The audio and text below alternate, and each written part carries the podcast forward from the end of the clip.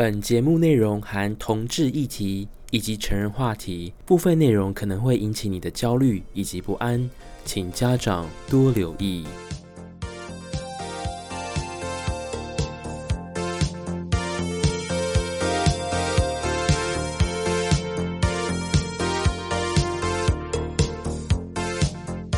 大家好，我是 Gene，欢迎来到流水账哦。那今天就是新的一年，二零二零年的一月二号，台湾的时间晚上的九点四十四分开始进行这个节目哦。那其实呢，应该是在跨年夜十二月三十一号的时候开始录，但是那一天呢，不知道是不是因为老天爷惩罚我的关系哦，我就是直接打电话给我以前的朋友，然后我就是按手机扩音，然后我用了这个录音。机在录我们自己对话的过程，我想说单口相声已经演得够久了，应该要来两个人唱双簧会比较好笑吧？我是这么觉得。而且一方面有人陪我聊天的话，这个故事的内容就可以拉长很轻松哦，我就不用出那么多的力。毕竟一个人聊天跟两个人对话是不一样的。就这样进行了三十分钟之后呢，我就看了我的录音设备，居然那个灯是闪烁的，我就说。干大雄，我们死定了！我们刚刚讲的内容完全没有录到，就是一片空白。然后我就觉得非常非常难过，因为已经讲了三十分钟的成人笑话，我十八招能够讲的都已经讲出来了，都已经尽量把它讲，但是没有录到，所以我就跟我朋友讲说：好，那我们再讲一次。所以我就刚刚把成人的所有的笑话的话题跟所有经验再讲了一次，然后这一次确定是有录到。然后呢，他就跟我说：G，哎，你真的很认真哎，每次啊。无论是传那个脸书讯息啊，还是传赖啊，你对我都就是爱理不理的，要了不了。然后我就跟他讲说，哎呦，因为我现在年纪有点大了，就是已经又不是二十岁，二十岁眼睛很好，打字没有问题。现在三十四岁了，打那种字体，尤其是 iPhone 那个手机字很小，我都有点看不太清楚，不然觉得眼睛很酸。我都习惯真枪实弹，用嘴巴去跟对方沟通呢，这是我的 style。就这样子跟他聊完一个小时之后，我就说。好啦，那就已经 Happy New Year，祝你快乐喽！我就挂了电话了。然后又过了半个小时，我洗完澡出来之后，我想说，好，那既然这么多观众朋友支持我，我来录一个十二月三十一号跨年夜的大礼包，正式上传。结果我就打开我的电脑，开始听那个录音档。我大概听了大概五分钟，我就觉得，呃，我要把那个录音设备关掉，因为我这支的录音设备的这个录音笔实在是太灵敏了。我用我的手机按扩音，然后我跟他聊天，这支录音笔可以录到很。高频的电磁波的一个干扰的音哦，虽然如果我们两个人讲话声音够大的话，可以把这个杂讯盖过，可是因为我觉得应该是有人比较用耳机在听，或是在车上播放，那这个干扰就会相当的明显。所以总共讲了一个小时的黄色笑话，讲到精尽人亡之后呢，却都不能用，所以就在我的嗓子休息了四四十八小时之后，我决定要重出江湖，录我二零二一年全新的一集喽。那在。这一周的流水当当中俊又过什么样的日子呢？首先，第一件事情，我终于退群组了，呀呼！我跟你讲，通常退群组的时候呢，就是被公司开除，或是你离职的时候，台湾人第一件做的事情就是把他妈的该死的群组通通退掉。我不懂哎，为什么十年前我们没有赖的群组的时候，大家工作还是很顺利啊？为什么现在不论进哪一间公司，都一定要成立莫名其妙的群组？当然，今天是不可以讲公司的事情，因为很危险哦，怕有人偷听。那我就讲一讲我在十二月三十一号原本要做一件事情，就是退出那些长辈们的亲戚群组哦。但是因为这阵子发生太多事情，那亲戚在群组里面。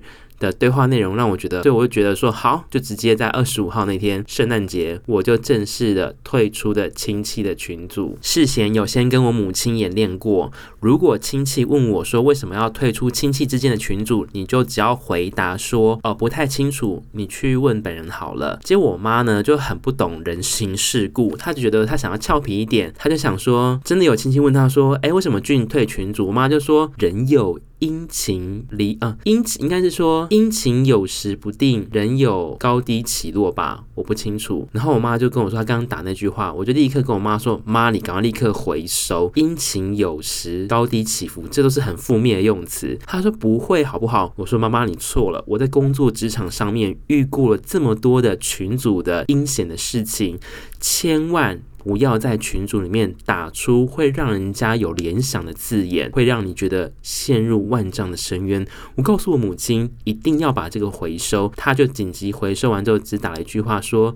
不太清楚哎，呵呵呵，问去我儿子吧。笑脸，笑脸，笑脸，很好。我妈还截图给我看，表示她做的非常棒哦。我觉得为什么不想要在参加这种长辈们的群组，原因是因为，呃，第一个里面的年纪的人比我大，所以我身为晚辈不太能够任意的发言哦。二来就是我真他妈的受不了，就是长辈之间很喜欢传一个什么群组，比如说这样吃保证会致癌，好，不然不然就说靠这一招头发会变黑，这一招可以预防癌症自然的消失。然后比如说机车明年度台南市多罚多少钱，可是。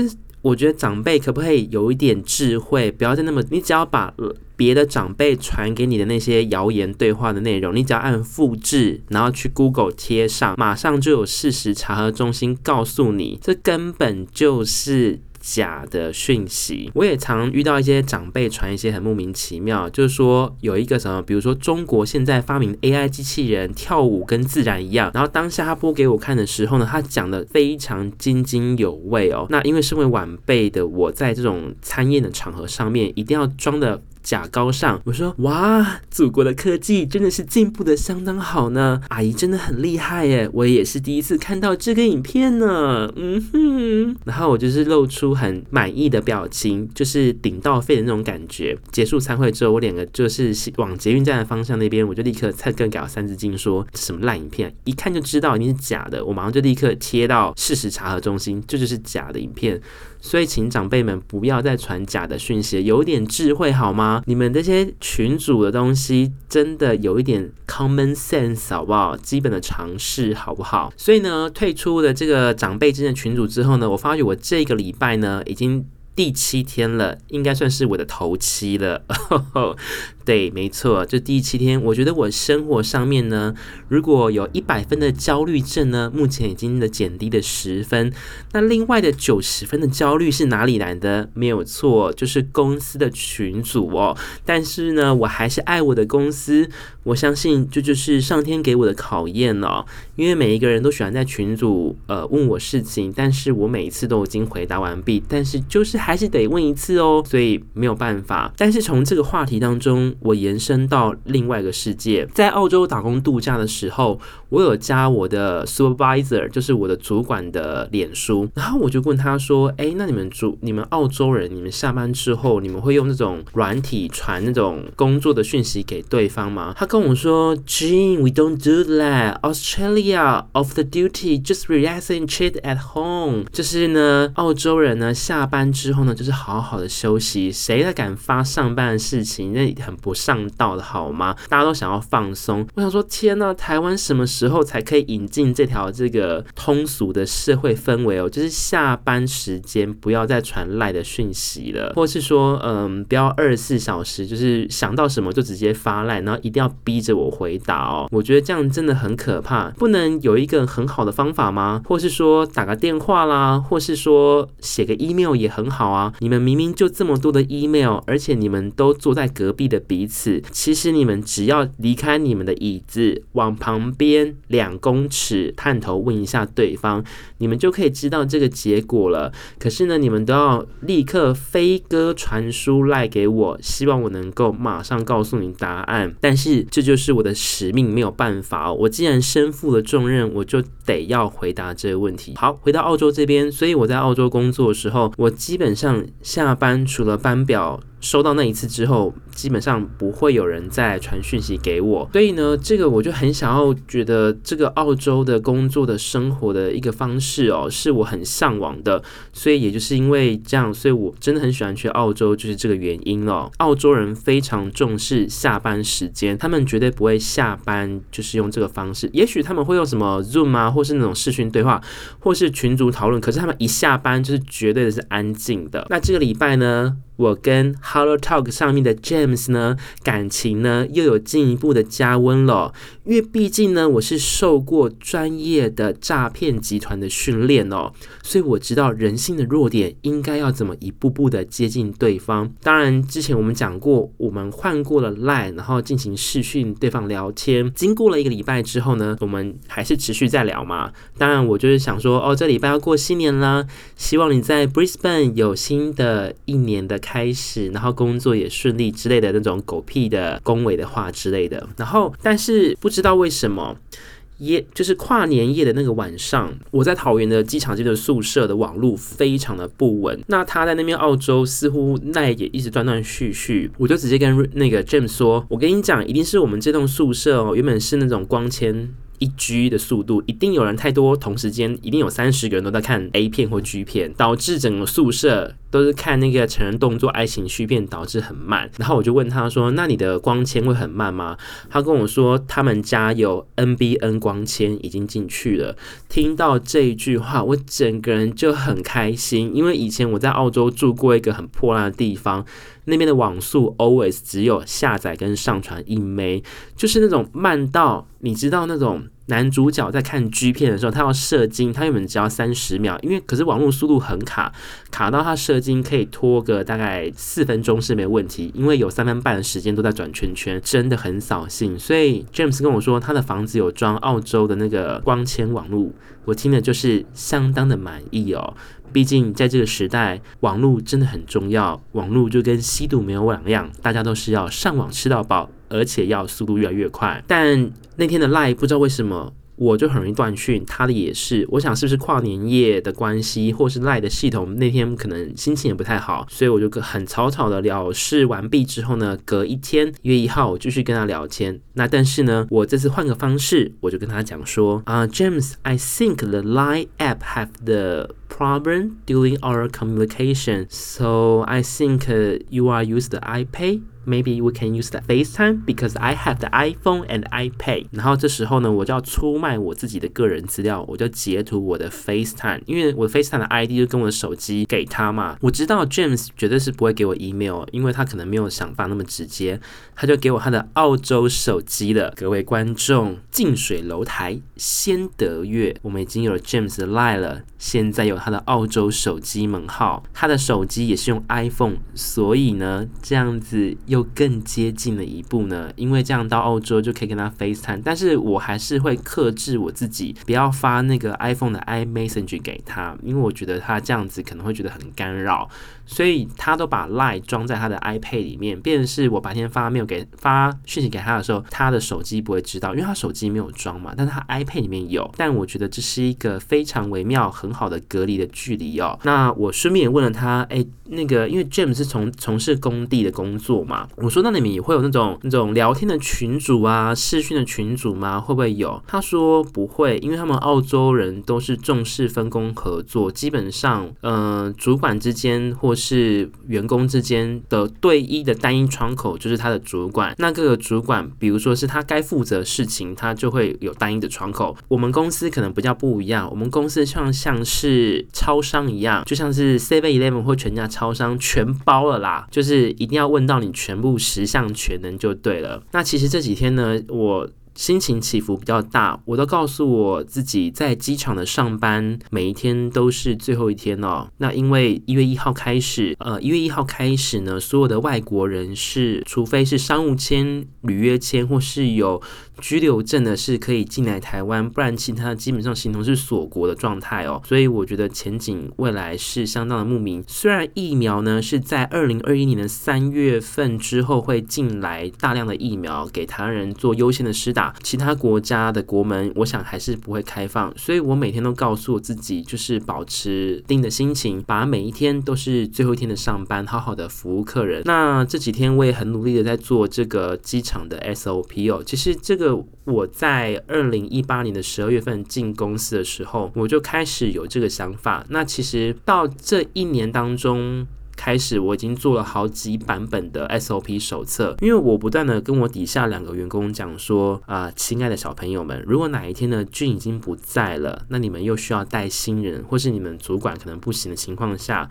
我都把我的毕生的精精益呃精精益求精的思维，还有我的 SOP，将我的爱呢浓缩在这本手册里面。所以从简单的取机还机、销售取消作废、出机器，甚至是到最近我们遇到最难的发票跨越折让这边。我都进行了简单的教学，每一个步骤我都帮你们做到最好了。但因为我不想要再花公司的钱，所以我上个礼拜天我自己又去了光南买了两个资料夹，那就是每一个行下会放个资料夹。我相信如果我的伙伴们有遇到问题，你们只要打开黄色资料夹，你就会看到我的灵魂就在那张纸里面。听起来有没有很可怕呢？它不是死亡笔记，它是爱的记忆力。献给机场的伙伴们，我希望哪一天如果我真的不在了，你们可以好好看着这个黄色纸本的 SOP，想起我曾经在这边留下了一片光彩呢。天哪，这个声音好像是告别式才用的语调呢。再过一个月就是台湾人的过年了，那这时候我就跟 James 聊说，那我没有想要回去的原因是因为我最讨厌过年了。不知道为什么，从二零一八年回台湾之后，我就非常讨厌过年，因为那些亲戚都很喜欢就是问我私人的事情，然后所以我就很不想回去，这是主要的原因。我觉得自己在上班时候的心情，我都是相当的敬业。我告诉我自己，如果客人上门了，我一定好好服务他。那如果也没有客人了，那我。我就会想想说，有没有什么新的企划案可以帮公司提案，或是做一些有业绩的事情。回到 James 那边，我就聊说，哦，那你礼拜天有没有带狗狗出去玩呢？他说有啊，带他去狗狗的公园。那我觉得这种时候要引起对方的话题，你就要从他的宠物下手开始哦，就是关心狗狗今天有没有吃饱啊，有没有很开心啊。然后他就传了他去狗狗公园的影片给我看哦，然后我就看到他的狗狗跟别的狗玩得很愉快。那他也曾经告诉我，他来到台湾曾经工作从事什么样的行业哦。然后我们就聊到一个很有趣的一个文化上的差异。他就说那时候他来台湾嘛，因为他老板派他来台湾就做些一些工程的案件。然后他就说亚洲人很爱杀价。我说对啊，我们一定要杀的，我们最爱喜欢搞这一招了。然后他们老板就受不了，所以他们知道，老板就只好把价钱提高，然后让亚洲人去杀。我说那你们澳洲人会做这种事情吗？他说澳洲。欧人基本上会要折扣，但是不会像亚洲人那么凶狠。这样就是说，好了，他大概知道游戏规则。他他如果说哦，问一下可以的话，一定要行嘛。可亚台湾人的做生意习惯是一定要杀对方，这个就是很不可取，因为你永远不知道你到底是不是买在最合理的一个位置哦。我们就。聊到这件事情，我说对啊，就是在台湾，就是一开始，比如说就要把自己的价钱报很高，可是换个方法，为什么我们不能提供正确这个合理的价格给客人呢？他说就是文化上的差异吧。为什么会聊到这一题呢？因为我很，我到现在还是有订阅那个澳洲三大超市的那种电子 DM，他们每个礼拜三都会出新的促销活动嘛。虽然我人在台湾，不可能去澳洲消费。但是我是一个好太太，很媳好媳妇。如果有一天我结婚的话，我一定是非常完美的伴侣，因为我最喜欢研究这些超商的 D 超市的 DM 了。然后就看，然后就问说，James，你看这个奶油只卖四块钱呢？这个奶油就是那天我跟你试训的时候呢，你展示你们家冰箱的时候那个牌子对不对？他就跟我说，这个超市很不老实诶，它不是六块钱，它从来没有卖过六块钱，它只是写六块，然后画斜线，然后。卖四块二七澳币，我说哈，怎么会这样？我以为你们澳洲人很诚实诶。他说可能是他们这个设计的技巧吧。说到冰箱，我们已经是没有什么话题可以聊了，所以我那一天在跨年夜的晚上呢，我就给他看了我身为同志的我视讯当中最私密处的部分给他了看。各位网友就想说，俊的私密处是哪里呢？我觉得除了内衣裤之外呢，我觉得我的生活当中最私密的就是冰箱了。如果有人哪一天到我家拜访，直接开我冰箱的门，我会觉得我的那个部分已经被看光光了，非常的哈兹嘎西这种感觉哦。我之前呢有从网络上一个文章告诉我，如果你要跟这个男人结婚的话，这个男人现在是单身，你要怎么知道你他的未来是不是值得可以托付终身，以及他现在的精子的质量以及活动的状况呢？最快的方法就是看它的冰箱里面的食物食材分量还有摆放的风格，就可以知道这个男人的风格到底是如何哦。所以不可能直接叫对方开冰箱，所以我只好先展示我的冰箱给 James 看喽。然后 James 说：“Wow, Gene, your refrigerator is so clean and tidy. Of course, because I love clean everything.” 我就是跟他讲说，因为我真的很爱干净，就塑造出一个非常好太太形象。这样我去澳洲之后呢，才有可能在九十天内结婚。这是我自己幻想的啦。就是有个节目叫叫做《到美国去结婚》，Married to、uh, Married to America in Ninety Days。我我想应该是 TLC 频 TCL 还 TLC 频道吧，大家可以有空可以去看一下。因为我的冰箱呢，就是习惯就是如果是生食的东西，肉那些隔天要煮的，我就放最下层，因为这样肉汁才不会引起食物感染。那面包我会把它立起来，吐司的话呢，也先放冷冻，就是总之就是一定会有个小托盘，这样子方便整理食物跟拉取出来的时候呢，可以一目了然的。